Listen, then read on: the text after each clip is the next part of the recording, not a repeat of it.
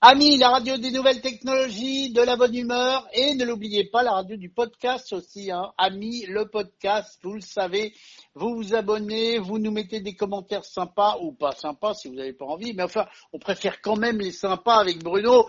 Mon cher Bruno, salut Bonjour mon cher Guillaume, comment vas-tu?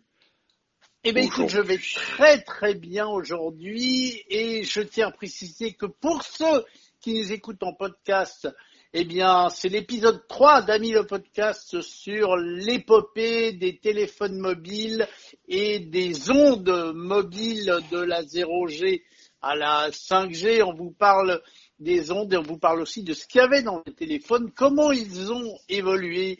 Tout d'abord, l'écran noir et blanc avec rien, trois lignes, ensuite les messages, ensuite Internet. Bref, c'est donc le, podcast, troisième épisode. Et puis si vous nous écoutez sur Ami, eh bien si vous voulez le début, allez faire un petit tour sur Ami, le podcast. Alors aujourd'hui, bah, on va redémarrer donc là où on s'était arrêté la dernière fois, c'est-à-dire à la, à la 4G. On eh arrivait sur la 4G. Et eh oui, 1, 2, 3, 4, et voilà, nous parcourons les années nous sommes partis donc de la 1G il y a très longtemps avec Radiocom 2000, Itineris, et nous avons démarré ensuite avec le GSM, le GSM qui a évolué avec d'autres normes, le GPRS, le Edge, et la 3G qui est arrivée avec des améliorations de la 3G, la 3G L'arrivée d'Internet, hein, on peut le dire, la 3G, c'est l'arrivée d'Internet, c'était lent, mais c'était déjà là. Alors, il y a eu des épopées fabuleuses de Nokia, il y a eu le BlackBerry, et tout d'un coup, en 2007, est arrivé un produit qui a révolutionné l'univers de la téléphonie mobile. Et je pense que Guillaume, c'est pas une grosse devinette pour toi. Ah bah non, qu'on l'aime ou qu'on l'aime pas, c'est l'iPhone qui est arrivé qui a, tout chamboulé. Il a surtout euh, tué Nokia parce que euh, Nokia à cette époque-là ne croyait pas au téléphone tactile, ne croyait pas à ce qui aujourd'hui est smartphone et Nokia avait tort puisque bah, Nokia qui était le, premier fabricant et le premier vendeur de téléphones au monde, il faut quand même le rappeler. Hein. Nokia, c'était le, leadership, c'était Nokia. Apple est arrivé avec le talent de Steve Jobs et ce bel appareil euh, qui s'appelait iPhone. Euh, et, il a tout, bah, ça a été la tempête et il a fait un, carton, on peut le dire, un carton. Et pourtant, au début, c'était pas terrible techniquement. Il faut savoir que euh, Nokia, alors société d'origine finlandaise, hein, Nokia. C'est d'ailleurs un peu ce qui a motivé Nokia, c'est que la Finlande, c'est des grands espaces, peu d'habitants, et donc les communications, euh, tirer des câbles de cuivre, c'était pas terrible. Donc quelque part, ça a été le moteur de la croissance de Nokia, Nokia à, l'origine, et ils étaient très bons en radio.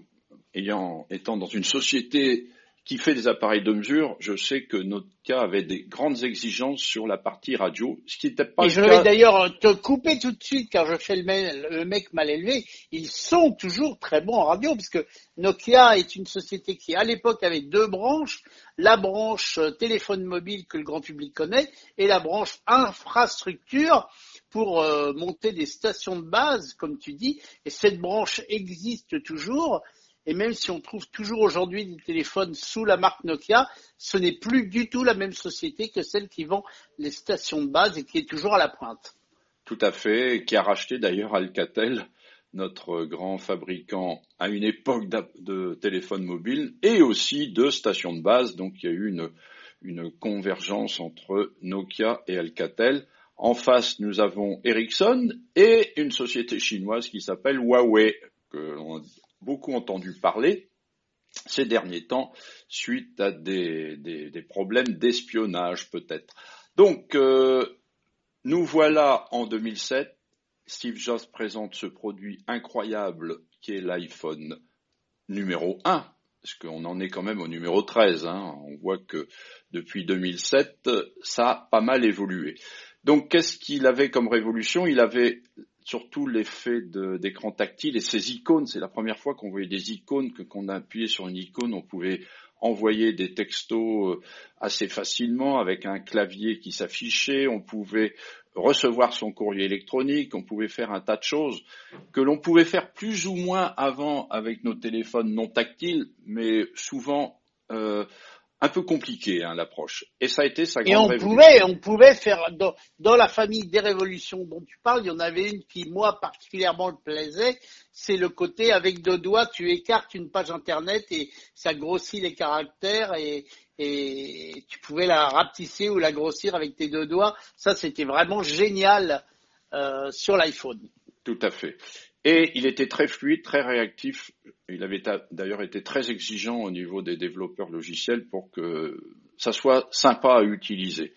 Donc euh, ce choc a fait aussi que simultanément, euh, sur ce produit, on a trouvé d'autres technologies et c'était le début de l'évolution de tous nos smartphones. C'est-à-dire, alors le premier n'était même pas, je crois, 3G, mais il avait le Wi-Fi et le Bluetooth certainement. En, ouais, ouais, il était 2G. Tu as raison il était de G. La partie RF était pas très très bonne, donc euh, une sensibilité relativement médiocre.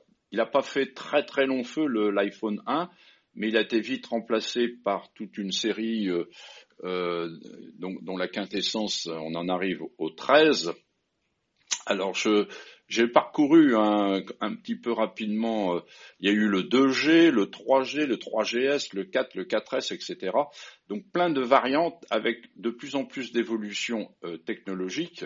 Et d'ailleurs aujourd'hui, euh, c'est surtout les processeurs où Apple fait des, choses extraordinaires, que ce soit dans les téléphones ou dans les, les MacBooks ou les iMac. Donc Apple débarque et toute la technologie radio va aussi évoluer à la suite de cet iPhone. Et bien sûr, Android va quand même, Android, Google va réagir.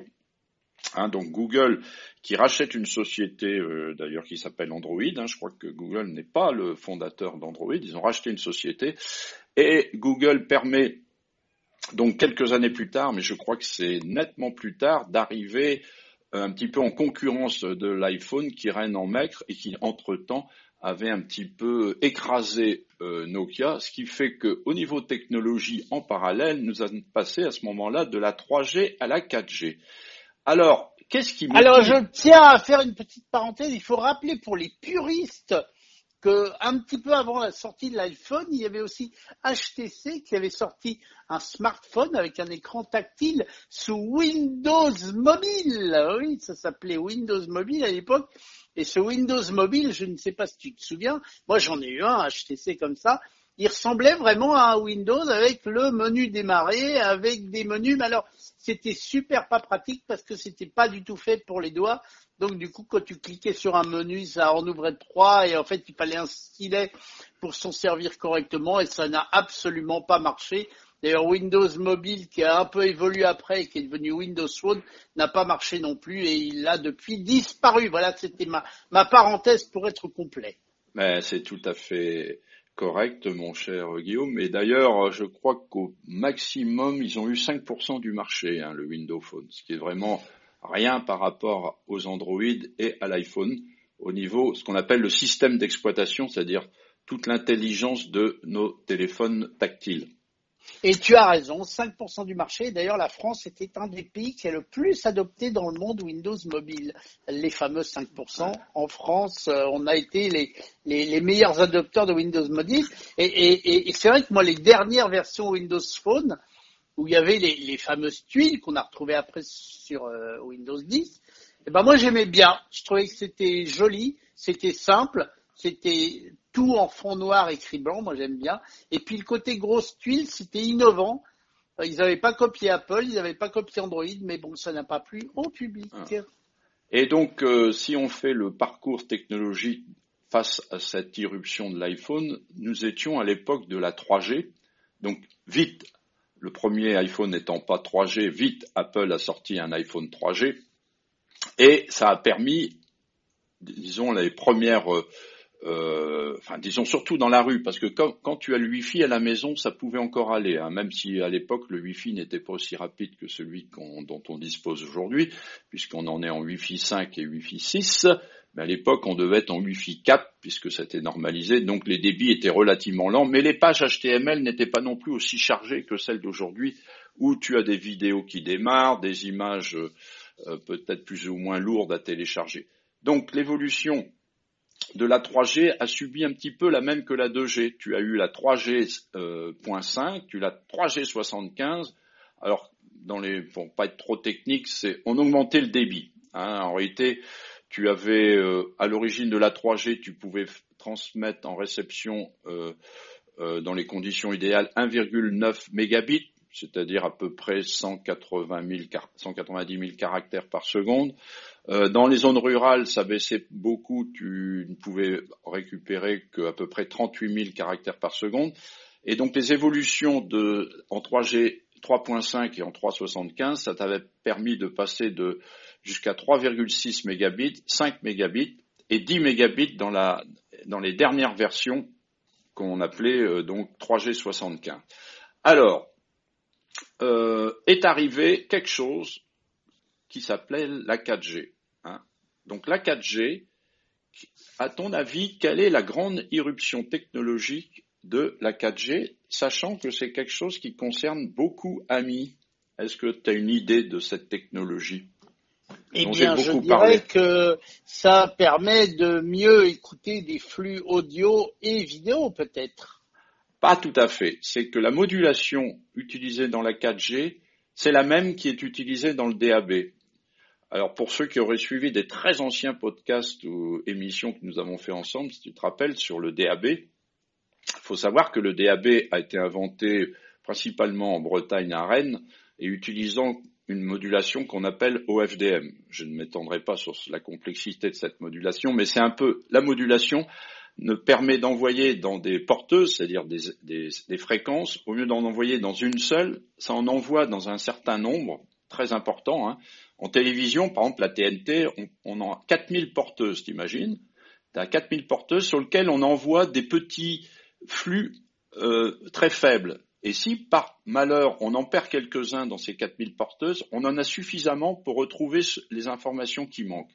Cette même technologie qui avait été euh, innovée dans le DAB, donc euh, on parle des années 90, a été reprise dans le Wi-Fi, elle continue d'évoluer dans le Wi-Fi et ça a fait irruption dans la technologie 4G.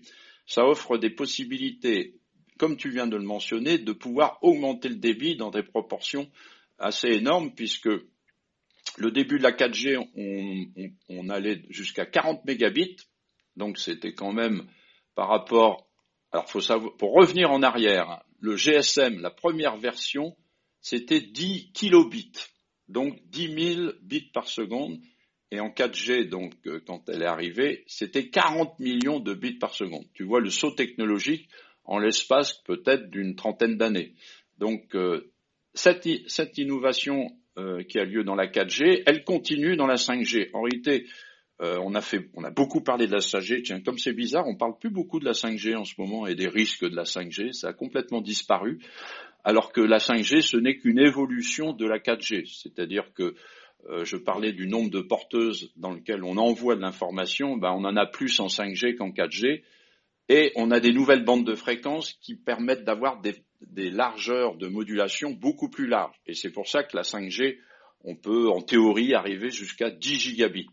Donc tu vois toutes ces évolutions, ben, elles reposent sur une technologie dont le DAB a innové. Alors tu vas me dire, euh, Bruno, euh, le DAB en France, c'est pas partout encore en France. Ben oui, parce que malheureusement, pour des raisons de gros sous principalement et d'opérateurs bien établis, le DAB a été énormément retardé en France. Technologie quasiment française inventée dans les années 90 qui va être déployée peut-être en France, peut-être dans 2025 pour couvrir complètement le pays. Actuellement, AMI étant émise à Paris, Monaco, euh, La Rochelle et euh, Poitiers. Hein, Poitiers. si rien Tout à fait, c'est hein. gagné. Mais à terme, le DAB, on pourra écouter tout. Euh, enfin, après, il faut acheter les fréquences, il faut quand même payer un petit peu derrière pour les opérateurs. Mais pour les grandes. Il faut répondre aux appels d'offres pour être précis, parce que on n'achète pas les fréquences, on a l'autorisation de les utiliser. Ce qu'on achète, c'est le prix de l'émetteur. Tout à fait. Et la, la location mensuelle, le droit d'émettre.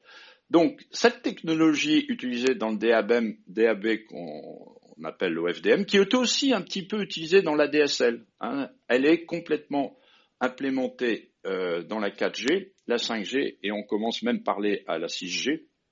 Et elle repose fondamentalement sur cette euh, modulation qu'on appelle OFDM, euh, qui est extrêmement efficiente, mais qui n'a pu exister que le jour où la microélectronique avait fait des progrès.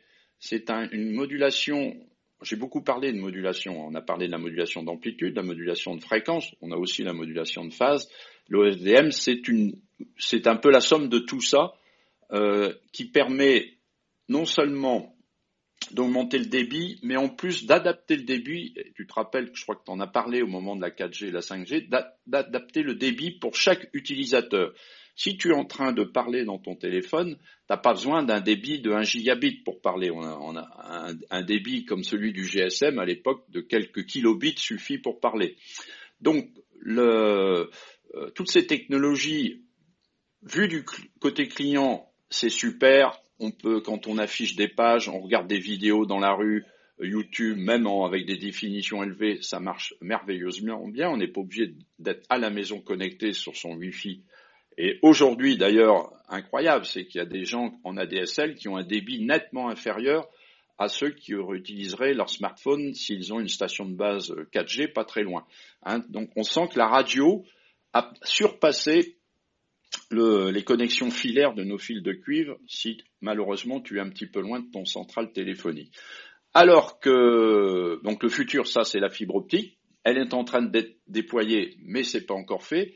Mais la, la, radio, donc les communications radio et surtout l'utilisation de la radio pour transmettre de l'information à très haut débit continue d'évoluer il y a un aspect très positif pour les euh, utilisateurs qui est le débit accessible, mais il y a aussi un aspect positif pour les opérateurs parce qu'en réalité, dans les mêmes bandes de fréquence, tu peux loger beaucoup plus de gens.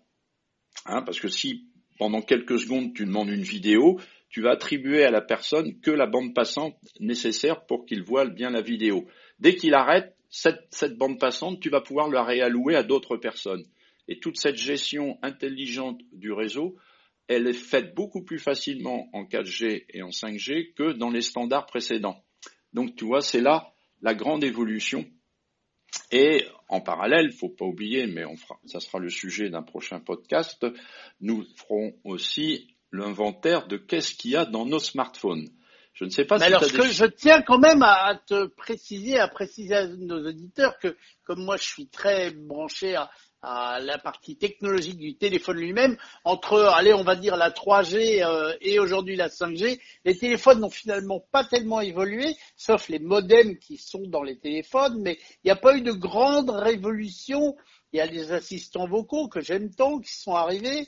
Il y a le fait qu'Internet aille plus vite et qu'on puisse regarder des vidéos très facilement, mais il n'y a pas eu une, grande révolution. Et d'ailleurs, on l'attend, la, la grande révolution, et on en parlera un de ces quatre. Bah, j'ai envie de te dire, la grande révolution, elle vient de l'iPhone. On a des milliers peut-être des millions d'applications qu'on soit dans l'écosystème iOS ou dans l'écosystème Android. Donc tout ça n'existait pas avant cette idée géniale d'écran tactile et de ces icônes et de toutes les fonctions derrière. Donc tout ça, c'est la grande innovation qu'on a eue, dont la charnière est 2007, qui continue d'évoluer. Mais c'est vrai qu'il n'y a pas on n'a pas vu une transformation telle que pouvait être la rupture qu'il y a eu entre la génération des téléphones Nokia et tous les fabricants avec des touches euh, classiques et la génération euh, iPhone, le passage en tactile avec euh, plein de possibilités et plein d'applications qui fort utiles dans tous les domaines. Hein, que quand on regarde les magasins d'applications, il faut se méfier de certaines et donc de préférence aller sur les magasins euh, officieux à la fois de Google et d'Android et de iOS. Hein, autrement, on risque de récupérer des applications contenant des virus qui pourraient vous, vous dérober euh, des informations comme euh, accès à vos comptes bancaires, etc., etc. Donc tout ça, c'est la grande révolution. Elle a été permise en parallèle grâce à l'augmentation du débit de la donnée, mais quelque part, pour la voix, il n'y a plus grand changement. Il y a quand même des petits changements en ce moment euh, dans la voix. À ton avis, euh, est-ce que tu as entendu parler du terme volt, par exemple Oh oui, mais ça fait un bout de temps que j'en ai entendu parler. Mais pour être très honnête avec toi, je, serais incapable de te dire ce que c'est. Alors, quand tu, on va peut-être pouvoir terminer sur ce point d'orgue. Quand tu utilisais le GSM et que tu euh, envoyait, enfin ta voix partait euh, vers ton interlocuteur et qu'il te répondait, tu utilisais des technologies un peu proches du, euh, du téléphone filaire de la maison. Donc tu numérisais la voix, tu envoyais des bits et à l'autre bout tu, tu, récupérais les bits et tu repassais dans le monde de l'analogique pour aller euh, sur un haut-parleur ou un écouteur quand tu avais le micro, enfin près de, enfin le haut-parleur près de ton oreille. Après, donc là, on utilisait la technologie euh, cellulaire hein, du GSM pour repasser. Alors, VoLT, ça veut dire Voice over LTE. Est venu beaucoup plus tard, ce qui est aujourd'hui maintenant répandu dans toutes nos box, la voix sur IP. T'as entendu parler de la voix sur IP C'est la voix qui passe par Internet.